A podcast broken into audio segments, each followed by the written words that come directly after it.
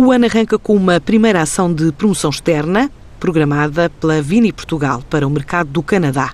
Junta mais de uma dezena de produtores portugueses numa missão que vai desenrolar-se ao longo deste mês de janeiro. Passa por provas e degustações em mais de 30 lojas do grupo MBLL para público e para profissionais do setor. Inclui uma prova especial no Education Center e a seleção de 12 rótulos nacionais pela própria cadeia de retalho canadiana com base na lista de vinhos inscritos.